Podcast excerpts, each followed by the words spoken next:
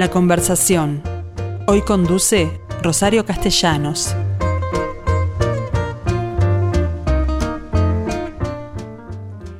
Uno de los institutos más nuevos creados dentro del Ministerio de Educación y Cultura fue el Instituto Nacional de Artes Escénicas, el INAE, como se llama. Y realmente es una consecuencia de lo que antes era en la dirección de cultura, la dirección de teatro. Porque está, más allá de que las artes escénicas es más que teatro, es todo, hoy más hoy, en realidad el instituto fue creado a partir de, este, de esta dirección. Bueno, hoy, hoy por hoy tiene un coordinador, porque sabemos que depende de la Dirección de Cultura, sigue dependiendo de la Dirección de Cultura, y ese coordinador es quien hoy está aquí frente a mí, Álvaro Aunchaín, que va a ser mi entrevistado. ¿Qué tal Álvaro? ¿Cómo te va? Un gusto, como siempre, estar contigo, Rosario, eh, y, tal cual decís, hay una hay una este, continuidad histórica desde 1985, el retorno de la democracia, de énfasis en las artes escénicas. Que son este, muchas. Que son muchas, exacto, y que, y que felizmente ha sido una política de promoción que ha, logrado superar las, los cambios de gobierno ¿no? este, y los cambios de, de, de flechamientos político-ideológicos. Este, siempre ha habido como una actitud muy, muy constructiva para el desarrollo de este sector tan importante de nuestra cultura. ¿no? Bueno, pero ¿cuál es el objetivo exactamente del INAE? El INAE tiene como objetivo la, promoción de las artes escénicas a nivel nacional y su proyección a nivel internacional. O sea, esta promoción pasa por distintas vías, pasa por la divulgación y el apoyo a los artistas escénicos uruguayos de todo el país, eh, pasa por la, este, generación de nuevos públicos y el incentivo de generar nuevos públicos para que, digamos, el, apego del público, que es el, gran objetivo que tenemos desde que empezamos a hacer teatro, nosotros particularmente en la adolescencia, que el apego del público al creador uruguayo sea cada vez más fuerte y cada vez más amplio. Porque siempre fue poco pobre, ¿no? Exacto. Éramos los mismos los que íbamos al teatro. Así es, siempre el flaco de Nevi habla de los 20.000 espectadores de teatro, que son muy pocos en un país de 3 millones y pico de habitantes, pero... Pero esto, la verdad que está cambiando, se está renovando. Hoy, fuera de micrófono, mencionábamos al queridísimo Tommy Lowy y cómo una idea de Tommy Lowy de los años 80, como fue el teatro en el aula, mm. este, significa que todavía hoy haya un grupo de actores profesionales que van liceo por liceo y que llevan los grandes títulos del teatro universal a los liceos y con eso siguen como plantando la semillita en muchos chiquilines que esa experiencia les permite ver por primera vez eh, teatro eh, y, se dan cuenta que existe ese mundo y que, y que vale la pena meterse en él, no solo como espectador, sino también como creador. Como, y como actor. Exactamente. Bueno, eh, pero hoy tienen sede propia en la calle Zavala, en lo que fue originalmente una sede del Banco de Londres, que estaba declarada monumento histórico. Me han dicho eso, este por o sea, la sede de la eh, calle Zavala ya tiene unos años. Eh, tengo entendido, por lo que me han contado, que fue Mariana Perkovich en su, eh, en, su etapa dentro de la Dirección de Cultura que encontró este lugar y lo, y lo potenció. la verdad que es una sede muy hermosa que tiene una sala polifuncional eh, que los teatristas y los bailarines en general la aman porque tiene muchas posibilidades, tanto de espacio como de infraestructura técnica. ¿Y qué se hace en ella? Y en ella se hace desde laboratorios cerrados eh, a pedido de los colectivos, porque quieren investigar en determinados nuevos lenguajes pero se presenta el espectáculo al público. Y, no, no, este, justamente los laboratorios tienen una finalidad interna como para trabajar proyectos que después puedan ser fuera del INAE presentados al público o no, o simplemente experimentación para entender más este, el, lenguaje que ese colectivo está abordando.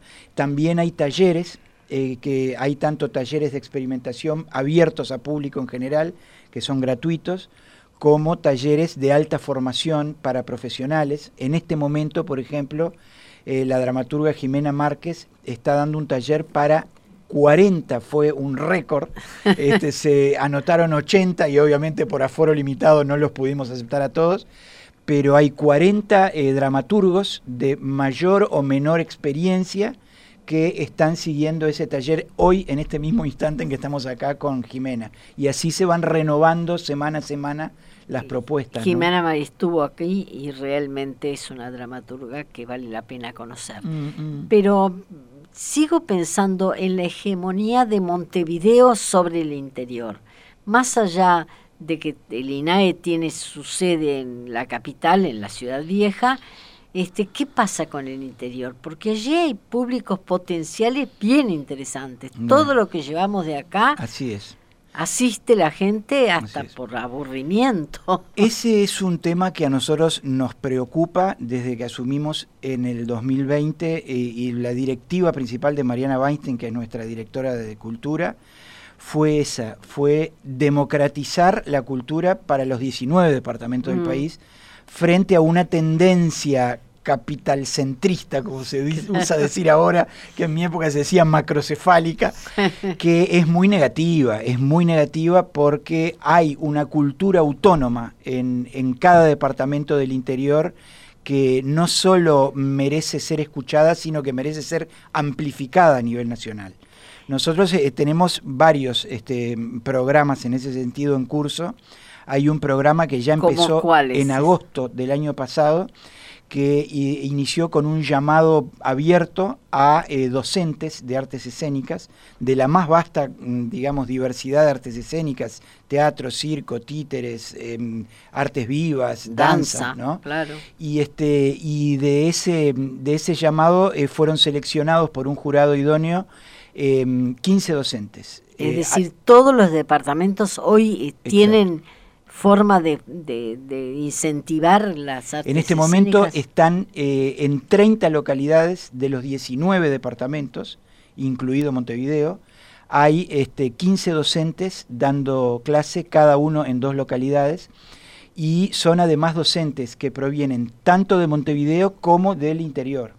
Y entonces eh, lo único que nosotros quisimos cuando armamos este esquema es que el docente vaya a un departamento distinto al propio a dar clase. Y para ponerte un ejemplo, en Montevideo tenemos una docente de Lascano, que es la querida y reconocida este, coreógrafa y artista em, Amalia Herrera, que está dando clase en dos eh, lugares en la Casa de la Pólvora recientemente inaugurada eh, por Willy Rey, justamente este, en ella. el divino lugar. Espectacular ese, ese ámbito muy mágico. Allí está dando uno de los grupos Amalia y en el Teatro Florencio Sánchez. Este, o sea que está en el cerro. Eh, en, el, en ambos en el, en el cerro, pero con grupos muy numerosos y de, distinto tipo, porque claro, cada barriada tiene sus propios... Sí, porque este, están distantes entre sí. Exacto, sí, sí, sí. Es como que la Casa de la Pólvora está en la intersección de Cerro y Casabó. Este, sí, en el camino... Eh, eh, está en la calle Bulgaria. Bulgaria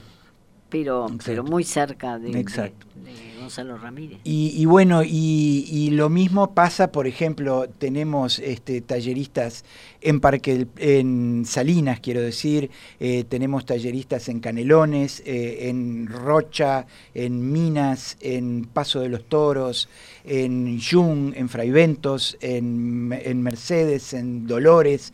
Este, bueno, hay una movida, en, bueno, en Colonia tenemos en Nueva Albesia, en Colonia Valdense, en Salto, en Paysandú, en Artigas, en Bichadero, en Rivera, en Tranqueras. Este, hay un movimiento, mira, yo como teatrero viejo te puedo decir que hay veces como que se me estruja el corazón de emoción, porque Javier Peraza, que es el queridísimo titiritero, una, especie de emblema del, cerro. Del cerro. Eh, mm. además, Javier está viajando todas las semanas a Bichadero y a Rivera y me manda videos de los trabajos de títeres y de teatro negro que están haciendo con eh, la gente de esas localidades y realmente te resulta eh, eh, emocionante porque, porque es, son dos ciudades muy distantes de Montevideo que tienen hoy el privilegio de tener talleres gratuitos con el titiritero más importante de, las últimas décadas del Uruguay. Entonces, bueno, ese tipo de experiencias realmente vale la pena. Este, me interesa saber mm. qué e, éxito o qué repercusión tiene en los lugares, es decir, la gente del lugar asiste. Todos, en todas las localidades donde hicimos los llamados, la gente está asistiendo de manera impresionante, porque además hicimos las cosas como hay que hacerlas, no como una especie de mandato desde la capital de hay que mm. ir a tal lugar, sino en coordinación con las direcciones de cultura de cada una de las intendencias. O sea que ha pedido. Exactamente. como Por ejemplo, nosotros queríamos llegar con talleres a determinadas ciudades de San José y el director de cultura de, San José mm. nos dijo, a nosotros nos interesa específicamente Ciudad Rodríguez y Puntas de Valdés, porque es allí donde no tenemos talleres propios del departamento. Entonces, bueno, llegamos con Félix Correa, un actor de gran trayectoria y director eh, montevideano a, Ciudad Rodríguez, y con Leonardo Martínez, que es un actor y director muy reconocido de Nueva Palmira,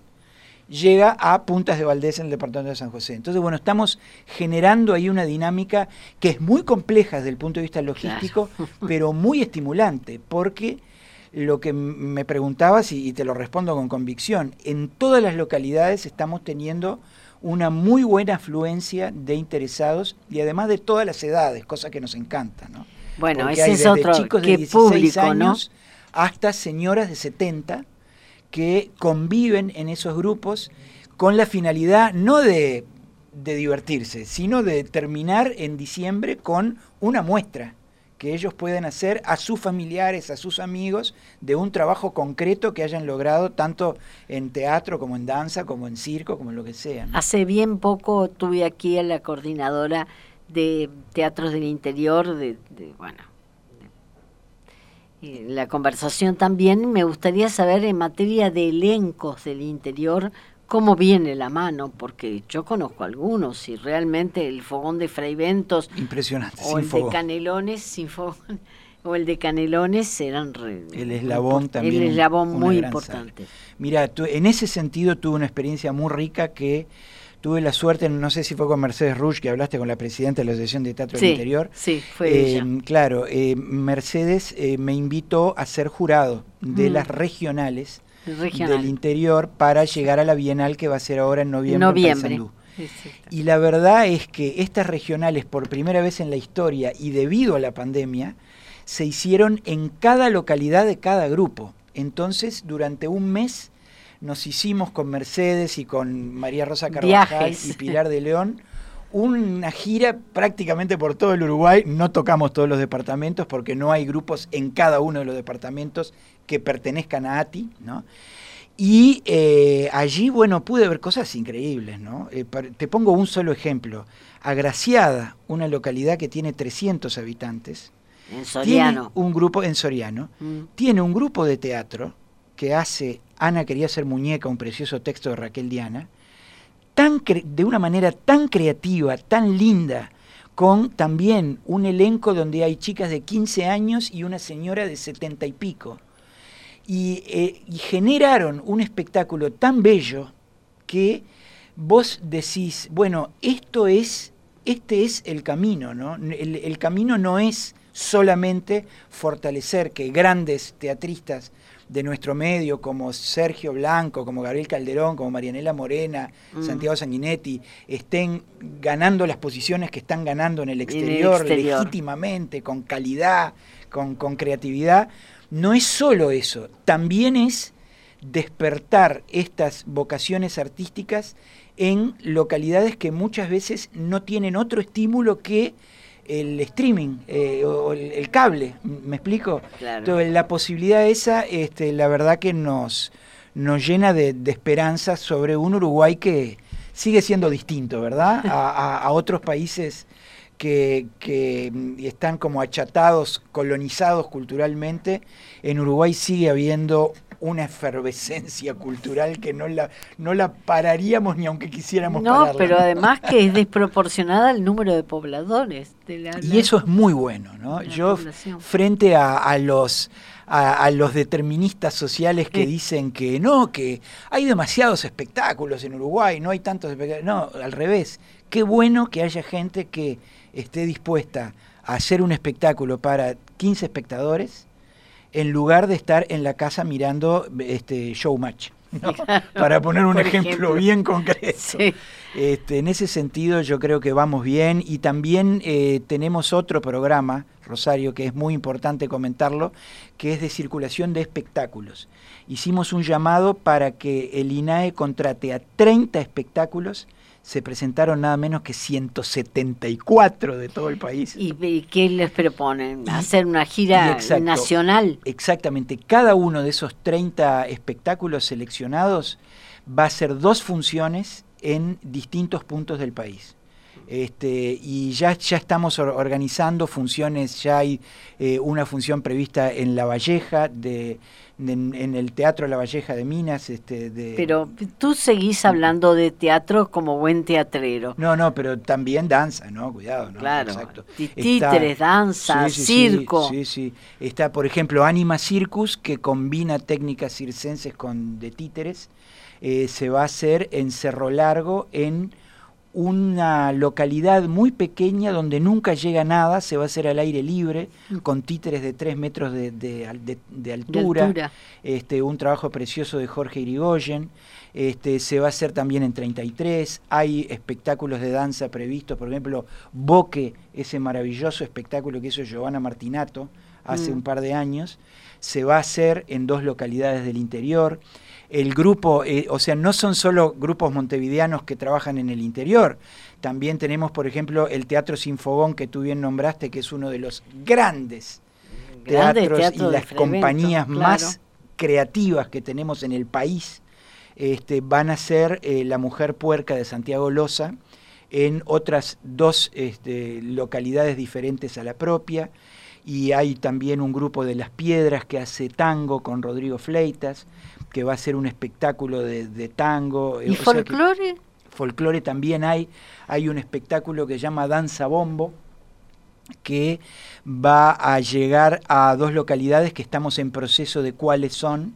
Este... Y, traer a Montevideo, por ejemplo, el, el, mm. el folclore del interior que prácticamente no suena aquí y que he visto maravillas más allá de alumnos de la Escuela Nacional que realmente se mueve muy bien, pero... Sí, sin duda, sin duda. Pero realmente es muy poco lo que se ofrece al público. Ahí el Instituto de Música está haciendo muchas cosas, mm. ¿no? Moriana Peirú está a cargo del Instituto de Música y como tú sabes, Moriana durante muchos años ella produjo el eh, Música de la Tierra y tiene como un gran vínculo con todo el, el, universo del folclore en el interior y se está moviendo muy fuerte en ese sentido. Hay todo un, un proceso que se llama un programa que se llama Gira Música, que está este, llevando músicos de distintos departamentos a otros departamentos y, eh, y la cantidad de músicos que llegan eh, al, a X departamento se equipara con la misma cantidad de músicos locales que actúan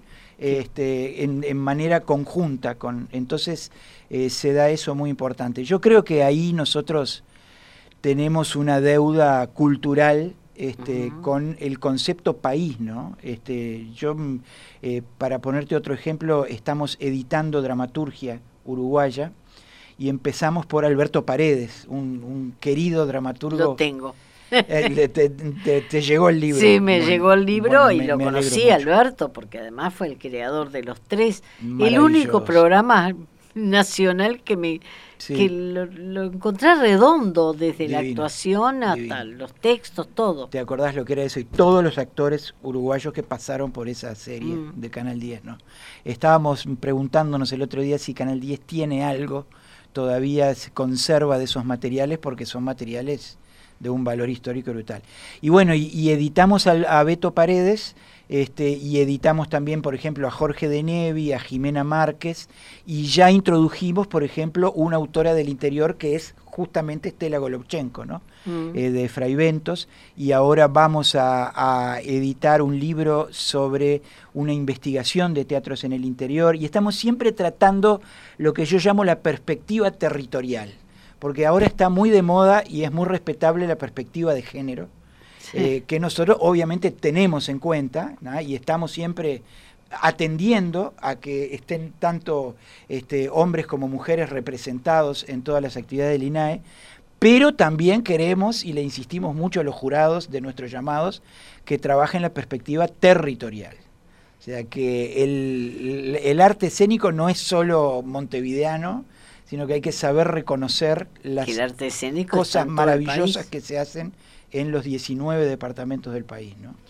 Hay otro aspecto que es llevar fuera de fronteras el teatro uruguayo, que me parece importante. La Comedia Nacional intervino hace muy poco en un festival en, otro país. En Miami, en Miami. Estuvo la comedia y estuvieron también Fernando Toja con Pinocho Rutén y, mm, el Pitufo Lombardo eh, que fueron apoyados por el, por el INAE. ¿no? Nosotros, este, o sea que ese aspecto también está considerado por el INAE. Nosotros mantenemos una política que fue mm, muy buena de José Miguel Ona India, consistente en el apoyo para que los colectivos puedan salir. Y, en, y lo que hicimos fue, eh, hay, viste que hay como un gran riesgo de discrecionalidad Mm. en, ese tema, ¿no? Mm. Eh, que si vos, este, si vos sabés, si vos sos un autor que va a viajar al exterior y sabés que el INAE está apoyando para que puedas viajar, eh, mm, tocas la puerta y conseguís. Pero si no lo sabés, resulta que marchaste, no podés viajar o te empeñás para viajar.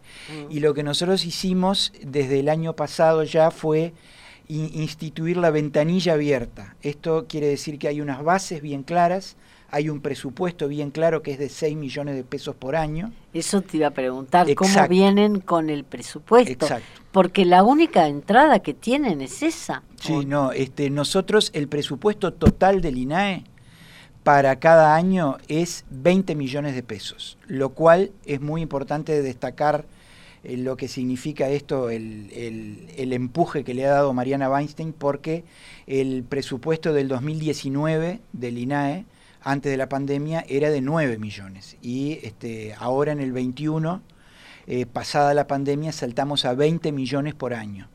Con lo cual eso da para hacer muchas cosas y, es lo que estamos haciendo. Estamos poniendo toda la carne en el asador con eh, la mayor cantidad posible de llamados abiertos, que la gente sepa las bases, se pueda presentar, que haya jurados independientes que elijan las mejores propuestas para de esa manera ser lo más justos posibles en la asignación de los recursos. ¿Cuántas personas se integran en el INAE hoy? En, este momento en el equipo somos eh, ocho personas. Este, que, ¿Que manejan todo? Estamos haciendo todo y tengo grandes, grandes luchas con la gente que me dice, uy, esto es demasiado. pero, pero bueno, vamos a, a tratar... Los hacéis trabajar como burros, ¿no? No, espero que no. No, no, este, el espíritu es este, no, no, no engordar y obviamente como toda la posición de este gobierno que yo comparto, ¿no? No engordar los recursos este, internos del Estado, sino tratar de ofrecer la mayor cantidad posible de recursos hacia afuera, hacia los creadores, hacia los estudiantes, hacia los que viajan, ¿no? Ese es un poco el, sueño que tenemos y más o menos la, vamos llevando eh, bastante bien. Este, hay otro, otro programa que me gustaría comentarte porque yo puse muchas fichas en eso. Hicimos un llamado a podcast, que esto es muy interesante para este medio en el que estamos. Em, em, se eligieron eh, por parte de un jurado seis proyectos que están en proceso de ejecución de eh, radioteatros basados en obras de autores uruguayos. Mm. Y lo mismo hicimos con otro llamado que es mucho más ambicioso a nivel económico. Pero ¿quiénes se tenían que presentar esos llamados? Eh, cualquier colectivo que tuviera una versión o que hiciera una versión radiofónica de una obra de teatro uruguaya y te diré que ganó, por ejemplo, un proyecto de aquel precioso texto de, te acordarás vos de Carlos Manuel Varela de Las Divas de la Radio. No. Este, Manolo Varela, hijo de Violeta Moretti, Mm. eh, fue un, un gran dramaturgo que falleció muy joven este, y que bueno, hizo un texto sobre divas de la radio que es uno de los ganadores de este llamado. Hay también una obra de Jimena Márquez, Litost. Este, hay distintos textos mm, este, que... ¿Y cuándo que se, empezarían a escuchar esos textos? Y mirá, nosotros les dimos plazo hasta diciembre para que terminen de producirlos. Este, en paralelo a esto, que es Porque ¿cómo se presentaba? ¿Con un, con un con un- proyecto y el- un piloto de apenas 15 minutos. Mm. O sea, ¿cómo sería ese, ese radioteatro en mostrar 15 minutos de muestra, digamos? Claro. Y en base a eso, el jurado eligió los que los que consideraba más interesantes para un jurado en el que estuvo Ana Rosas, por ejemplo, que Mm. es una experta en radio, ¿no? Claro. Además de ser una queridísima actriz. Gran actriz. Y, y lo, y el otro proyecto en el que también pusimos mucho presupuesto es de coproducciones audiovisuales. Hicimos un llamado para que en base a obras de teatro de autor uruguayo se hicieran no meros registros a tres cámaras, ¿no? sino adaptaciones cinematográficas. Bueno, es parte de lo que se hizo durante la pandemia, ¿no? Eh, bueno, en la medida, exacto. en la medida que hubo que transformar obras de teatro para un público que estaba sentado en su casa, este. Creo que no se, no, no, no se filmaba tal cual se filma una obra de teatro, ¿no? Así es, sí. Este, en pandemia surgió eso como una necesidad imperiosa y nosotros, de la idea original de hacer registros, eh, llegamos a la conclusión, charlando con la directora de Cultura también, que me decía, ella también es directora de teatro como yo, entonces me decía, Álvaro, a ver, se- se- seamos sinceros, los registros hechos eh, a varias cámaras de una obra de teatro son malos en general, yo verdad. Este, entonces, bueno, eh, pusimos mucha más plata de la, de la, mm, prevista para un proyecto así, como para que los grupos puedan tener sus propias adaptaciones cinematográficas y una vez hechas puedan virtualmente comercializarlas, ya sea en el circuito de cines como en los servicios de streaming, que hay una demanda fabulosa este, de, de productos audiovisuales. ¿no? Bueno, ¿cómo le pasaron la pandemia? Y- Aparte de estas creaciones que tuvieron que hacer. Mirá, eh, la verdad que fue un- una etapa muy dolorosa, no solo por lo sanitario que todos sufrimos, sino fundamentalmente porque lo que ya sabemos, el sector eh, cultural en Uruguay es el sector más informal y lo es endémicamente. O sea, en este país hubo una- ¿Puede dejar de serlo? Sí, señora, ¿cómo no? Puede y debe dejar de serlo. Yo tengo la esperanza de que tiene que mejorarse la ley del artista. Mm. La ley del artista estuvo bien porque generó las cooperativas para que la gente pueda facturar, pero... eh, Pero todavía no se pueden jubilar. no se pueden jubilar y no pueden, lo más grave, que no se pudieron ir a seguro de paro Por- cuando se detuvo la actividad. Claro. Entonces, eh, ¿qué, qué pasaba? Que instituciones culturales de gran prestigio, como el Galpón, por ejemplo, Mm. podían mandar a seguro de paro a los maquinistas, a los este, que trabajaban en la parte técnica, Sí. pero los actores quedaron totalmente desguarnecidos. Y eso es porque tú, eh, con la nueva ley, facturás eh, cuando haces un trabajo concreto, pero no tenés continuidad. Entonces, uno de los cambios que habría que hacer a nivel legal es convertir a los artistas en monotributistas, tal cual son muchos trabajadores este, que entran en la formalidad, y eso les permita, este, cuando llegue una circunstancia dramática como esta, tener un resguardo del Estado, ¿no? Sí, más Hay allá de mucho que, para hacer.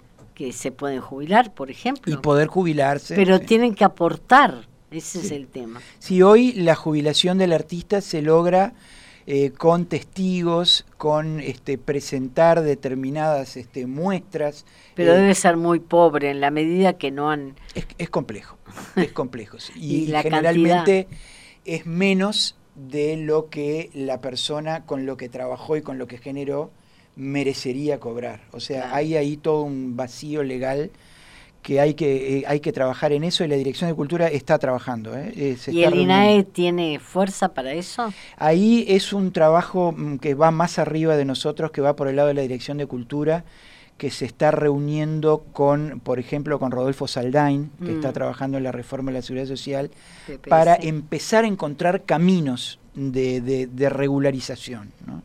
que es lo que, lo que se demanda históricamente por parte de los colectivos. ¿no? Bueno, ¿qué te queda por hacer aparte de todo ah, esto? De todo. bueno, contame algún proyecto con el que hayas soñado. Te cuento, mirá, eh, lo de las coproducciones audiovisuales es un sueño que está a punto de hacerse realidad.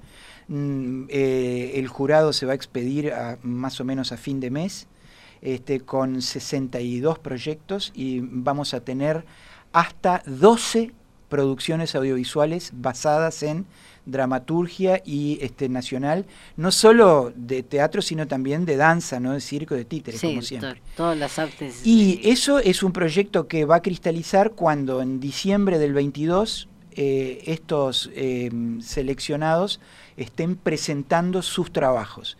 Pero además estamos trabajando activamente en dos cosas que para mí son fundamentales. Una, un trabajo en conjunto con la red de escenarios populares de eh, del Montevideo, este, que tú sabrás que eh, todos los carnavales hay lo que se llama tablados, que en realidad son anfiteatros al aire libre preciosos, que existen en todos los barrios de Montevideo. Yo conozco el de la Francesa nada más. ese es uno, el famoso mm. Monte de la Francesa. Monte de la Francesa en Colón. En Colón está también eh, las, Duranas, está también los Fogones. hay, bueno, mm, hay un montón de, de, lugares como hay en el interior, el precioso anfiteatro al aire libre de Paysandú, el de Fraiventos que estuve hace poquito, que está el de Tacuarembó. Tacuarembó. Bueno, en todos estos lugares eh, lo que nosotros queremos hacer a partir del primavera-verano del año que viene, em, queremos generar una movida de espectáculos de clásicos.